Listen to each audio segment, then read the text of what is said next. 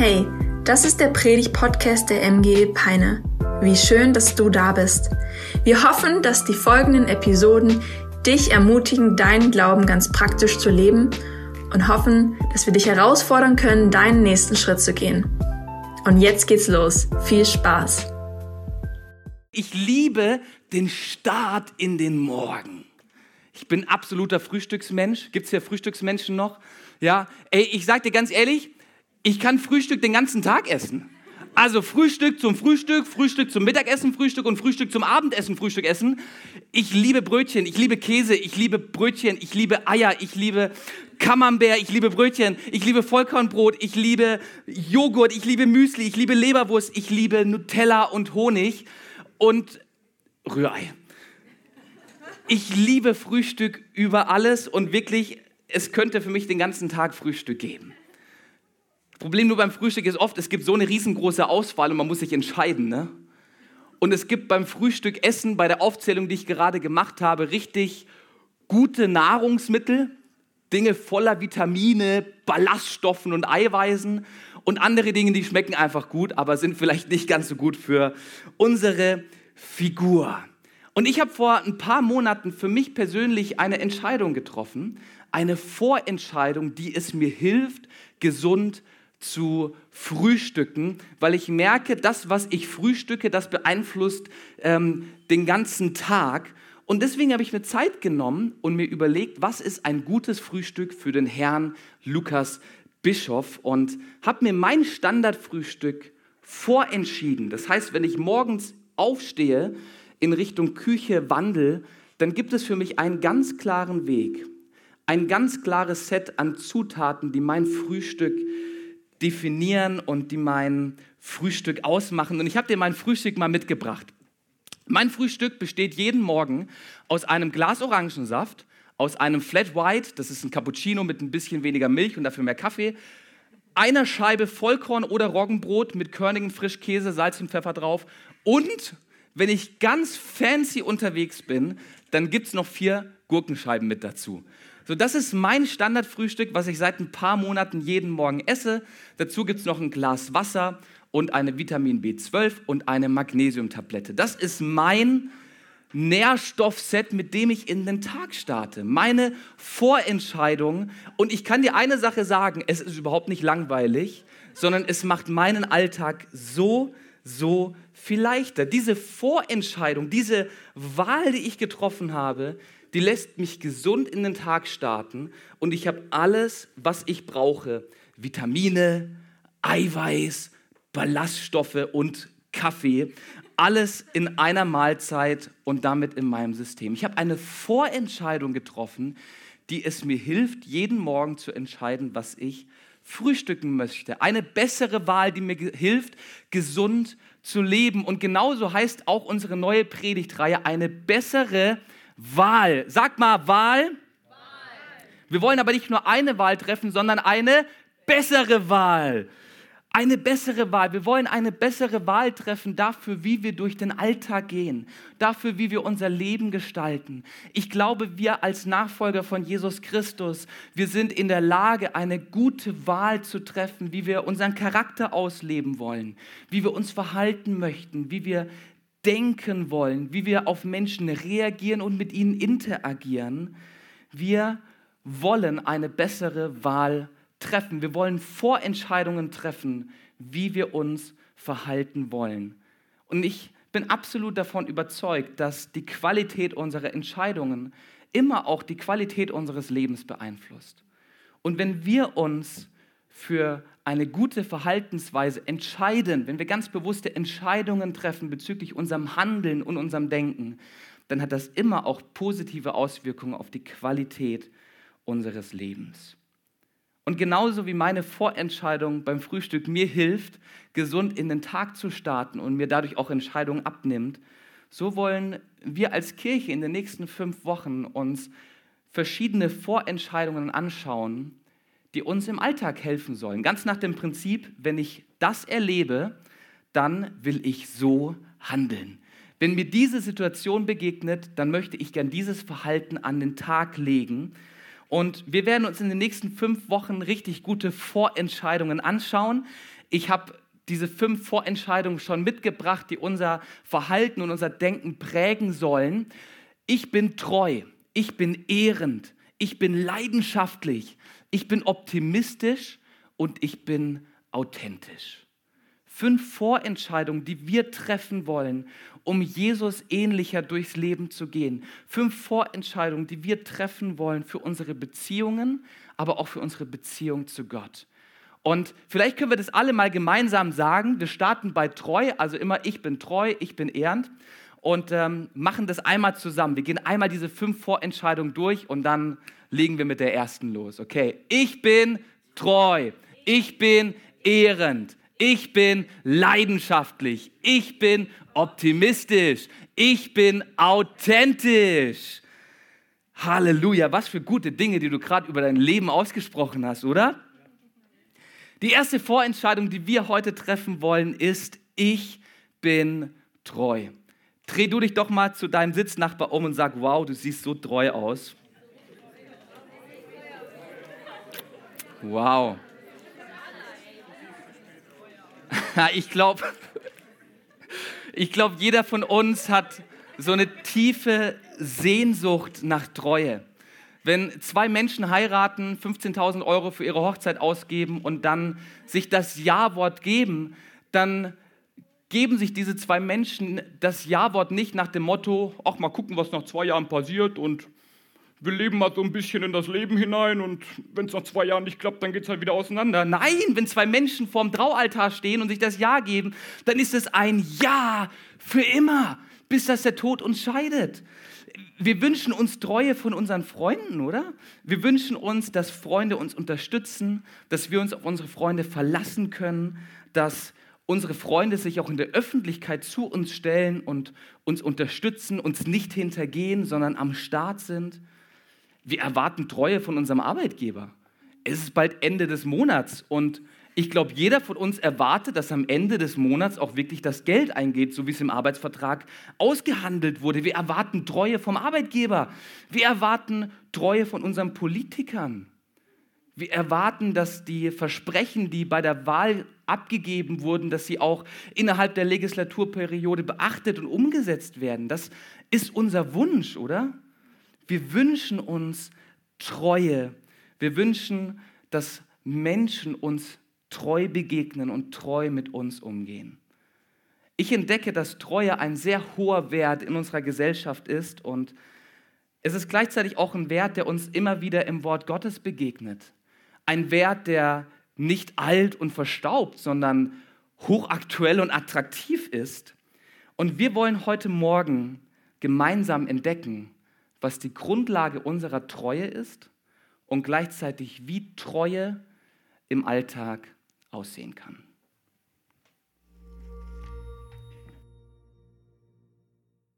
Wenn du beschreiben möchtest, wie Gott ist, kann das schwierig sein oder heikel. Aber als die biblischen Autoren über das Geheimnis Gottes nachdachten, beschrieben sie seinen Charakter stets auf diese Weise. Barmherzig und gnädig, langmütig und reich an Güte und Treue. Wir werden uns die letztgenannte Eigenschaft Gottes genauer anschauen. Es ist das hebräische Wort Emet, das als Treue oder Wahrheit übersetzt werden kann. Es steht in Verbindung zu einem anderen Wort, das du vielleicht vorher schon gehört hast. Amen. Es ist ein hebräischer Ausdruck, der nicht übersetzt wird so sei es oder es ist wahr. Emet kann also Wahrheit bedeuten und sich auf richtige Ideen oder Vorstellungen beziehen. Das liegt daran, dass Emet mit Stabilität und Verlässlichkeit zu tun hat. Zum Beispiel, als Mose über Stunden seine Hände hochhält, um Israels Feinde, die Amalekiter, zu besiegen, legen seine Freunde einen Stein zum Sitzen unter ihn und stützen seine Hände, damit diese Emet bzw. in gleicher Position bleiben. Wenn Emet in Bezug auf Menschen benutzt wird, beschreibt es einen zuverlässigen und gleichbleibenden Charakter oder Glaubwürdigkeit. Zum Beispiel, als Mose Anführer für Israel beruft. Diese Menschen sollen Emet sein. Menschen, die vertrauenswürdig sind, die sich nicht bestechen lassen und die Gerechtigkeit nicht verzerren. Zu sagen, dass Gott voller Emet ist, bedeutet nicht nur, dass er die Wahrheit sagt oder für Wahrheit steht. Es bedeutet, dass Gott treu und zuverlässig ist. Deswegen nennt Mose Gott auch einen Felsen, als er sagt, dass er treu, gerecht und aufrichtig ist. Er sagt, dass er darauf vertrauen kann, dass Gott in seinem Wesen beständig ist. Und das hebräische Wort für Vertrauen ist das Verb des Begriffs emet. Es ist heemin. Hm. Es kann übersetzt werden als Glauben oder Vertrauen haben. Aber im Grunde bedeutet es jemanden für vertrauenswürdig halten oder vertrauen. Die erste Person, auf die wir beim Bibellesen treffen und die Gott für vertrauenswürdig hält, ist Abraham. Gott verspricht Abraham und seiner Frau Sarah, dass sie eine große Familie haben werden und dass durch sie alle Nationen Gottes Segen erfahren werden. Aber Abraham und Sarah sind sehr, sehr alt und konnten bisher keine Kinder bekommen. Und trotzdem, im Angesicht dieser Herausforderungen, Herr Emmint Abraham auf Gott, erhält Gott für vertrauenswürdig, um einen Weg nach vorne zu ebnen. Und Gott zeigt Abraham und Sarah Emet. In nur vier Generationen bilden ihre Nachkommen eine ganze Nation, genannt Israel. Und Gott lädt Israel zu einer vertrauensvollen und treuen Beziehung ein. Und als er sie aus der Sklaverei in Ägypten befreit, heemint Israel auf Gott. Sie vertrauen auf Gott und verlassen sich auf ihn. Aber als sie in das Land kommen, das Gott Abraham versprochen hat, stellen sie fest, dass es dort riesige Städte gibt, die von Riesen bewacht werden. Ihr Vertrauen in Gottes Emet lässt nach. Aber schließlich treffen wir auf einen Israeliten, der Gott im Angesicht eines Riesen vertraut. Es ist David. Er ruft dem Riesen zu, Du trittst mir mit Schwert, Speer und Wurfspieß entgegen, ich aber komme im Namen des Herrn, des Allmächtigen. David verlässt sich beständig auf Gott. Es heißt sogar, dass David in Emet vor Gott wandelte. Er hält Gott also für treu und antwortet darauf mit Treue. Deshalb verspricht Gott, einen treuen Nachkommen Davids zu erwecken, dessen Reich ewig Bestand haben wird oder auf Hebräisch das Emet haben wird. Dieser treue König wird für immer die Quelle des Vertrauens und der Stabilität für andere sein. Aber als das Königreich später zusammenbricht, finden sich die Israeliten ohne Heimat und ohne König wieder und rufen, O Gott, wo ist deine treue Liebe, die du David in deinem Emet geschworen hast? Sie beschuldigen Gott, seine Versprechen an Abraham und David nicht gehalten zu haben. Ist Gott vertrauenswürdig? Ist er wirklich treu? Die erste Zeile des Neuen Testaments ist eine Antwort auf diese Frage. Dies ist die Abstammung von Jesus, dem Messias, dem Sohn Davids, dem Sohn Abrahams. Mit anderen Worten, durch Jesus erfüllt Gott seine Verheißungen. Oder wie Paulus sagte, Christus kam, um damit die Zusagen Gottes wahrzumachen. Er ist der treue König, dessen Reich ewig Bestand haben wird und der alle Völker einlädt, Gott zu vertrauen. Wow, oder? Gott ist treu. Es ist Gottes Wesenszug. Treue ist das Wort, das Gottes Charakter durch und durch beschreibt. Die Versprechen, die Gott macht, die gehen zu 100 Prozent in Erfüllung. Wir erleben in der Bibel einen Gott, der durch und durch zuverlässig ist, auf den wir uns vertrauen können. Ein Gott, auf den wir uns stellen können, der wirklich zuverlässig ist, der unserem Leben ein festes Fundament gibt, weil er eine Konstante ist, auf die wir uns wirklich verlassen können. Eine Treue, die nicht an unser Verhalten geknüpft ist oder an unsere Reaktion, sondern eine Treue, die einfach durch seinen Charakter fest ist. Und dieser treue Gott, der begegnet uns in Treue. Er begegnet uns in Zuverlässigkeit. Er begegnet uns darin, dass seine Versprechen und seine Zusagen wirklich wahr sind und wir uns darauf verlassen können, dass sie eintreffen. Gott ist durch und durch treu. Es beschreibt sein Wesen und dieses Wesen wird sich niemals verändern. Und diese Treue Gottes, die hat Auswirkungen auf uns. Wenn wir Jesus nachfolgen, wenn wir in einer Beziehung zu Gott leben, dann arbeitet Gott an unserem Charakter, an unserem Wesen. Und in Galater 5, Vers 22 lesen wir davon, dass wenn Gottes Geist in uns wohnt und uns beherrscht, dann wächst in unserem Leben automatisch Treue, weil wir mehr und mehr ihm ähnlicher werden.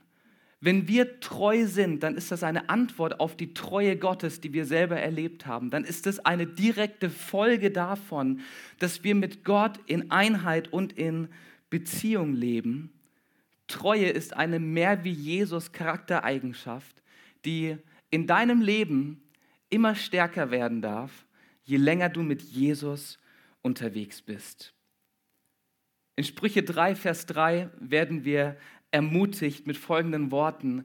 An Güte und Treue soll es dir niemals fehlen. Trage sie wie eine Kette um deinen Hals.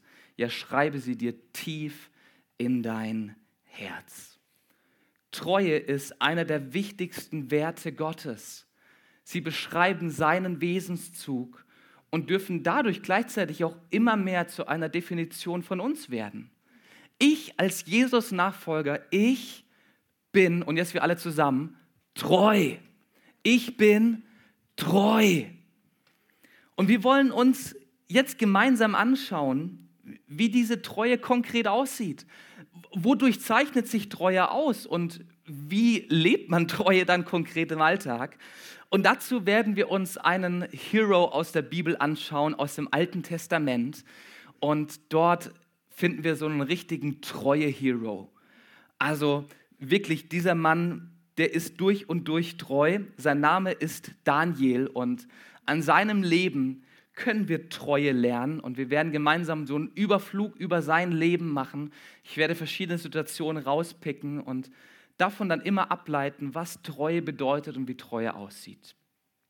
Lass uns gemeinsam in die Story von Daniel gehen. Wir entdecken dort drei Merkmale von Treue. Daniel, das lesen wir in Daniel Kapitel 1, wird als junger Mann aus Israel deportiert und kommt in das mächtige Königreich Babylon. Dort herrscht unter König Nebukadnezar eine ganz strenge Ordnung und Nebukadnezar verfolgt den Plan, importierte Flüchtlinge, importierte Menschen aus anderen Teilen des Reiches zu babylonischen Ministern zu machen. Und Daniel wird ausgewählt als einer von vielen jungen Männern aus Israel, die an eine der Elite-Unis ausgebildet werden sollen, um dann Statthalter, Bürgermeister oder Finanzminister zu werden. Also eine richtig große Ehre, die Daniel da schon zuteil wird, könnte man meinen. Aber es wird echt herausfordernd, denn Teil dieser Ausbildung von Daniel ist, dass er an der Tischgemeinschaft des Königs teilnehmen soll. Und der König von Babylon, unser lieber Nebukadnezar, der isst sich kreuz und quer durch die Tierwelt. Es gibt nichts auf seinem Tisch, was es nicht gibt. Und als Jude weiß Daniel, dass er nur gewisse Fleischsorten essen darf, nur gewisse Fleischsorten ähm, sind für ihn als Jude wirklich zugelassen. Alles andere wäre ein Verstoß gegen Gottes Gebot. Und Daniel entscheidet sich zu rebellieren, er entscheidet sich für eine vegane Ernährung und kämpft so lange dafür, dass er dieses Fleisch nicht essen darf und schafft es am Ende auch noch. Er bleibt Gott treu im allerersten Moment, wo er nach Babylon kommt und hält sich treu an das, was Gott von ihm will. Wir springen ein paar Jahrzehnte nach vorne. Daniel ist ungefähr so 60, 65 Jahre alt. Inzwischen hat der Herrscher gewechselt, die Perser haben das Babylonierreich eingenommen, König Darius ist an der Macht und in Persien wird ein Gesetz erlassen, das jedem Bürger verbietet, zu einer anderen Gottheit zu beten als zu König Darius selber. Daniel ist in einer Zwickmühle, denn täglich betet er mindestens dreimal vor einem offenen Fenster zu Gott, hat Gemeinschaft mit ihm, denkt über Bibelverse nach, betet Psalmen laut aus und spricht mit Gott. So was soll er jetzt tun? Er entscheidet sich, Gott treu zu bleiben. Jeden Tag kniet er sich dreimal vor sein Fenster und betet und das, obwohl die Todesstrafe verhängt ist über jedem, der das Gesetz des Königs missachtet. Daniel bleibt Gott treu bis zum Ende seines Lebens. Wir sehen es von Daniel 1 bis zum letzten Kapitel im Daniel-Buch. Bleibt Daniel treu und hält sich treu an das, was Gott von ihm möchte. Und davon können wir das allererste Merkmal von Treue schon ableiten. Treue hat keine Zeitbegrenzung. Treue ist ein unbegrenztes Versprechen, dem ich kein Ultimatum hinzufüge. Als ich Marie am 3. August 2019 mein Ja-Wort gegeben habe, da habe ich ihr den Ehering angesteckt mit dem Versprechen, ich bleibe bei dir, bis der Tod uns scheidet. Ich werde treu mit dir umgehen, bis einer von uns nicht mehr da ist. Ich gebe dir dieses Versprechen in die Zukunft hinein und ohne Rücktrittsversicherung. Auf ewig. Keine Austrittsklausel. Nichts, eine Entscheidung der Treue ohne Begrenzung. Und das ist der erste Charakter von Treue. Treue ist immer ein Versprechen in die Zukunft hinein, ohne dass ich ein zeitliches Limit an diese Treue knüpfe. Treue wird nicht auf eine bestimmte Dauer gewährt nach dem Motto, ich bin jetzt für drei Jahre dein Freund, da bin ich treu an deiner Seite und danach kannst du schauen, was du willst. Treue ist immer ein zeitlich unbegrenztes Versprechen, sich für eine Sache oder eine Person zu entscheiden und zuverlässig zu sein. Bei Treue geht es darum, eine Beziehung bewusst aufrechtzuerhalten, die gut gestartet ist. Es geht darum, ein Versprechen zu halten, ohne dass ich ein Ablaufdatum oder ein Mindesthaltbarkeitsdatum an dieses Versprechen anknüpfen würde. Treue bedeutet, ich bin zuverlässig ohne Rücktrittsversicherung nach dem Motto, in zwei, drei Jahren steige ich aus, da habe ich genug Treue geleistet, schau, wo du bleibst. Treue hat keine Zeitbegrenzung. Das ist das erste Merkmal, was wir bei Treue finden und was wir in Daniels Leben entdecken dürfen. Daniel bleibt treu, sein gesamtes Leben lang folgt er Gott treu nach und steht auch treu zu seinen Freunden. Wir gehen weiter in der Story von Daniel. In Kapitel 2 lesen wir von der Situation in Daniels Leben, die so aussieht. König Nebukadnezar bekommt über Nacht einen Traum. Einen Traum, den er nicht deuten kann, aber von dem er sicher ist, dass er eine Bedeutung hat. Nebukadnezar fragt alle Weisen, alle Gebildeten, alle Hellseher im gesamten Land um Rat und er fragt, was könnte dieser Traum bedeuten, aber er erzählt ihnen den Traum nicht. Was darauf folgt, ist eine tiefe Depression. Niemand weiß, was die Antwort sein könnte und König Nebukadnezar ist stinksauer auf die Dummheit seiner Hellseher und seiner Weisen und beschließt, sie alle einen Kopf kürzer zu machen. Daniel bekommt die ganze Situation mit und geht zu diesem Nebukadnezar und sagt, pass mal auf, ich bete mal kurz zu meinem Gott und ich höre mal hin, ob er mir nicht vielleicht sagen könnte, was du geträumt hast und wie dieser Traum aussieht. Und tatsächlich, Gott zeigt Daniel den Traum in seiner gesamten Detailliertheit und gibt gleichzeitig Daniel auch eine Beschreibung dessen mit, was dieser Traum für Nebukadnezar bedeutet. Und so macht sich Daniel auf den Weg, er beschreibt Nebukadnezar diesen Traum und es ist ein Traum, der nicht wirklich schön ist. Nebukadnezar bekommt in diesem Traum vorausgesagt, dass eines Tages ein anderes Königreich kommen wird, Babylon erobert, er als König abgesetzt wird, seine Zeit das Ende quasi gesehen hat und sein gesamtes Reich, alles, was er erarbeitet hat, in feindliche Hände gelangt. Daniel überbringt treu diese Botschaft König Nebukadnezar und die Reaktion von Nebukadnezar ist genial. Er ist dankbar für die Treue Daniels. Er ist dankbar dafür, dass dieser Daniel ihm die Wahrheit sagt, obwohl es eine unangenehme Wahrheit ist. Er ist dankbar dafür, dass dieser Daniel treu zu seinem Gott gehalten hat und ihm den Traum dadurch offenbart hat. Daraus, äh, Nebukadnezar ist so begeistert über diesen Daniel, dass er sagt, Daniel, ich sehe in deinem Leben so viel Treue. Treue mir gegenüber und auch Treue deinem Gott gegenüber. Deswegen mache ich dich zum zweitmächtigsten Mann im gesamten Reich. Du bist einer der Statthalter Babylons. Alle anderen Minister sollen unter dir angeordnet werden, weil ich in deinem Leben so viel Treue vorfinde. Treue zu mir, aber auch Treue zu deinem Gott. Und da finden wir das zweite Merkmal von Treue.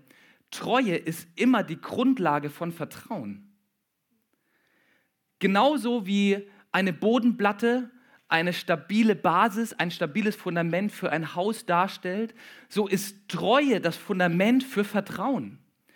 Wenn mir Menschen in Treue begegnen und wenn ich merke, Menschen sind mir treu gegenüber, dann vertraue ich ihnen mit meinem gesamten Leben. Und wer im Kleinen treu handelt, das ist eine Verheißung in der Bibel, wer im Kleinen treu handelt, dem wird mehr gegeben werden aus einer Haltung des Vertrauens. Ich will dir ein paar Beispiele geben. Wenn ich treu mit zum Beispiel dem Baustaubsauger von meinem Schwager umgehe, ihn mir ausleihe für die Baustelle, die ich aktuell habe, und diesen Staubsauger dann geputzt, gereinigt und in bestem Zustand zurückbringe, dann beweise ich Treue im Umgang mit diesem Gegenstand, was dazu führt, dass ich mir in Zukunft auch weiter den Schleifer und die Bohrmaschine von meinem Schwager ausleihen kann. Wenn ich Treue in der Art und Weise zeige, wie ich mit Gegenständen umgehe, bekomme ich Vertrauen und darf mir weiter was ausleihen. Oder ein anderes Beispiel, wenn du treu an deinem Arbeitsplatz bist, wenn du dein Arbeitspensum erreichst, wenn du treu zu deinen Arbeitskollegen stehst, ohne hinter ihrem Rücken über sie zu reden, wenn du treu zu deinem Arbeitgeber stehst, zu deinem Chef, dich für ihn mit einsetzt, dann stehen die Chancen sehr, sehr gut, dass du vielleicht eines Tages mal in das Zimmer des Abteilungsleiters gebeten wirst und eine Beförderung angeboten bekommst, aus einer Haltung des Vertrauens, weil jemand deine Treue bemerkt hat.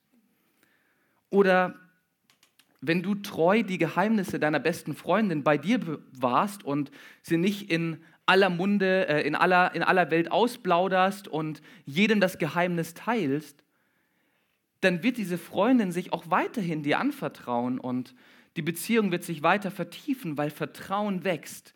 Und diese Freundin weiß, dass Geheimnisse bei dir wirklich sicher sind und du sie nicht dazu gebrauchst, um sie in der Öffentlichkeit bloßzustellen. Treue ist immer die Grundlage von Vertrauen. Da, wo wir Treue finden in unseren Beziehungen, da vertrauen wir. Treue ist die Grundlage von Vertrauen. Wir gehen zurück in die Story von Daniel. In Daniel 6 erlässt jetzt König Darius, der Traum ist Wirklichkeit geworden, das Perserreich erobert das babylonische Reich, Nebukadnezar verschwindet und Darius, Weltherrscher von Persien, wird damit auch neuer Chef von David, äh, von Daniel. Daniel ist weiterhin ein mächtiger Mann im Staat und es gibt einige Leute, die ihn sehr neidisch beobachten und die ihn gerne zu Fall bringen wollen, aufgrund des großen Einflusses und des Vertrauens, was er beim König genießt. Und so gibt es ein paar findige Minister, die auf die Idee kommen, ein neues Gesetz zu verabschieden, gemeinsam mit König Darius zusammen. Und gemeinsam wird das Gesetz verabschiedet, das für einen gewissen Zeitraum jegliches Beten zu einer anderen Gottheit unter Todesstrafe steht und direkt geahndet wird. König Darius denkt sich, geiles Gesetz, alle Leute beten zu mir, alle Leute opfern mir, alle Leute geben mir Geschenke, keine andere Gottheit, ich bin der Primus Primus, kein anderer neben mir, ich bin der Oberste von allen, die oberste Gottheit und denkt sich so, wow, das wird wahrscheinlich auch die Loyalität meines Volkes steigern und ähm, ist ja auch ganz nett angebetet zu werden und so lässt er dieses Gesetz passieren, unterschreibt den Gesetzantrag und dann ist es wirklich so. Für einen gewissen Zeitraum ist jegliches Beten zu einer anderen Gottheit, jegliches Opfern unter Todesstrafe gestellt. Was macht Daniel? Es gibt diesen Druck von außen, es gibt diese treue Einforderung von Darius, doch Daniel bleibt seinem Gott trotzdem treu, obwohl der Druck von außen zunimmt. Und er öffnet sein Fenster so, wie er es immer macht. Er geht auf die Knie, er schaut in Richtung Jerusalem und er betet dreimal täglich zu seinem Gott bei offenem Fenster und hält treu an seiner Beziehung zu Gott fest. Er bleibt seinem Gott treu. Jetzt passiert es aber, dass die anderen Minister natürlich nur darauf gewartet haben, dass Daniel genau das macht. Und sie rennen zum König, sie verpetzen ihn und sagen, haha, Daniel ist leider in die Falle gegangen. Lieber Darius, dein toller Mitarbeiter Daniel ist leider ein Gesetzesbrecher. Und Darius, du hast das Gesetz unterschrieben, die Todesstrafe muss verhängt werden. Und so wird Daniel in die Löwengrube geworfen. Nicht so nette Zirkuslöwen, die du vielleicht kennst aus deinem letzten Zirkusbesuch, sondern hungrige, reißerische Löwen, die jetzt darauf warten, endlich was zu essen zu bekommen. Daniel steht unter Druck und unter Druck beweist er seine Treue. Und das ist das dritte Merkmal, was wir über Treue lernen dürfen. Treue bewährt sich unter Druck. Unter Druck wird Treue sichtbar. Treue beweist sich da, wo es eine nette oder eine leichtere Alternative gibt. Treue zeigt sich da, wo man etwas anderes aufgeben muss, um treu zu bleiben. Treue ist immer eine Entscheidung, es ist kein Gefühl. Und manchmal bedeutet das, dass es echt schwierig ist, treu zu bleiben, oder? Manchmal bedeutet es echt Investment, an der anderen Person dran zu sein und Treue zu leben.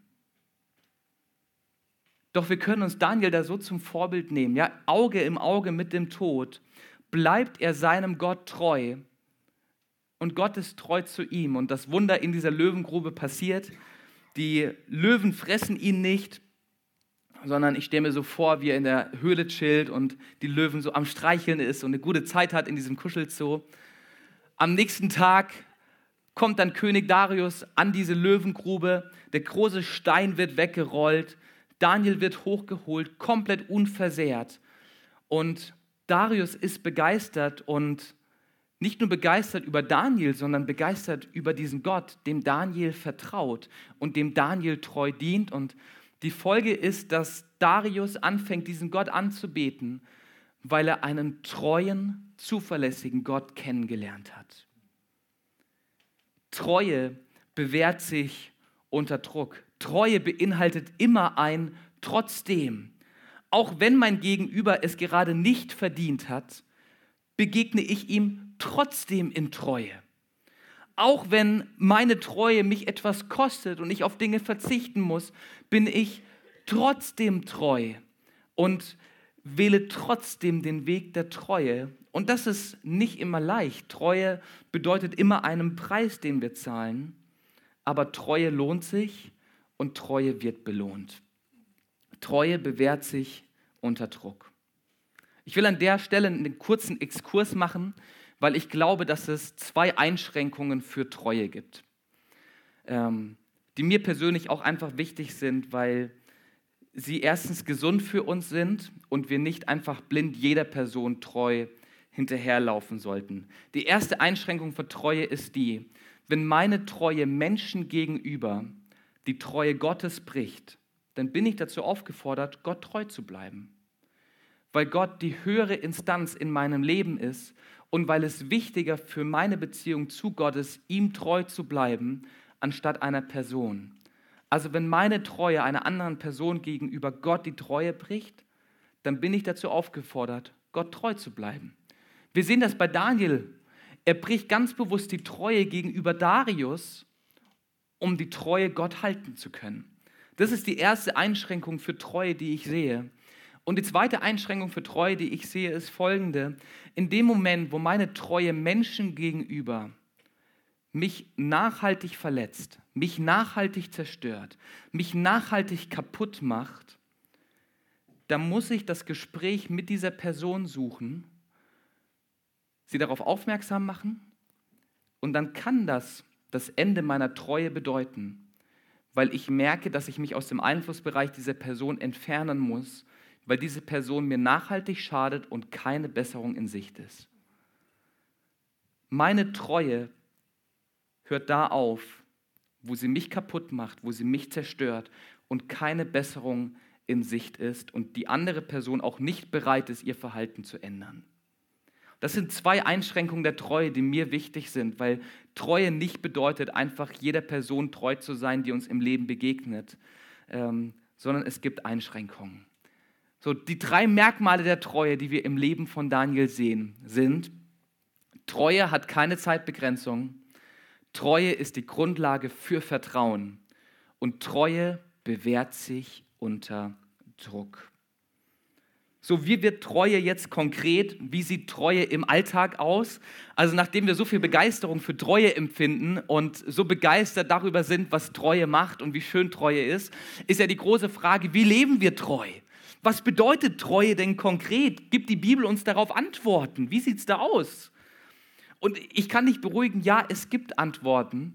Wir finden ganz viele Stories in der Bibel, die uns beschreiben, wie Treue aussieht. Wir finden verschiedenste Texte, verschiedene Sprüche in der Weisheitsliteratur, die uns zeigen, wie Treue konkret aussieht. Da will ich aber erst nicht länger drauf eingehen, weil sonst sitzen wir morgen noch hier.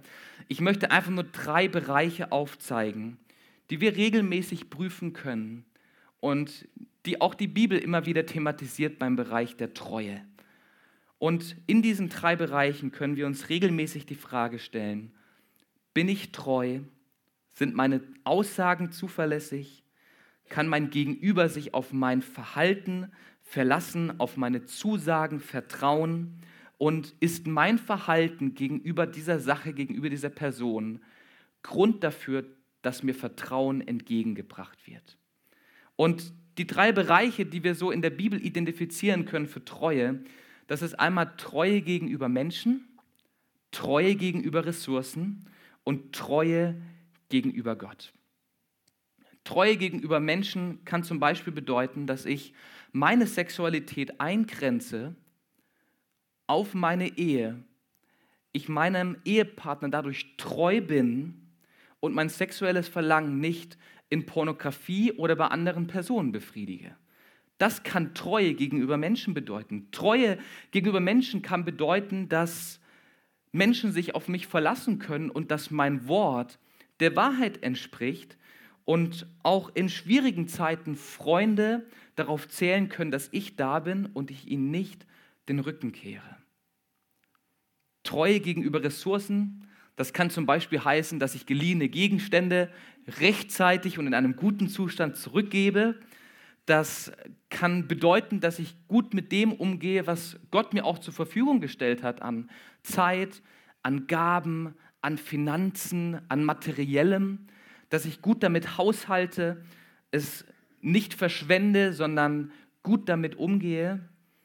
Und Treue gegenüber Gott, das kann bedeuten, dass ich bewusst auf etwas Angenehmes verzichte, weil ich weiß, dass es gegen Gottes Wille ist.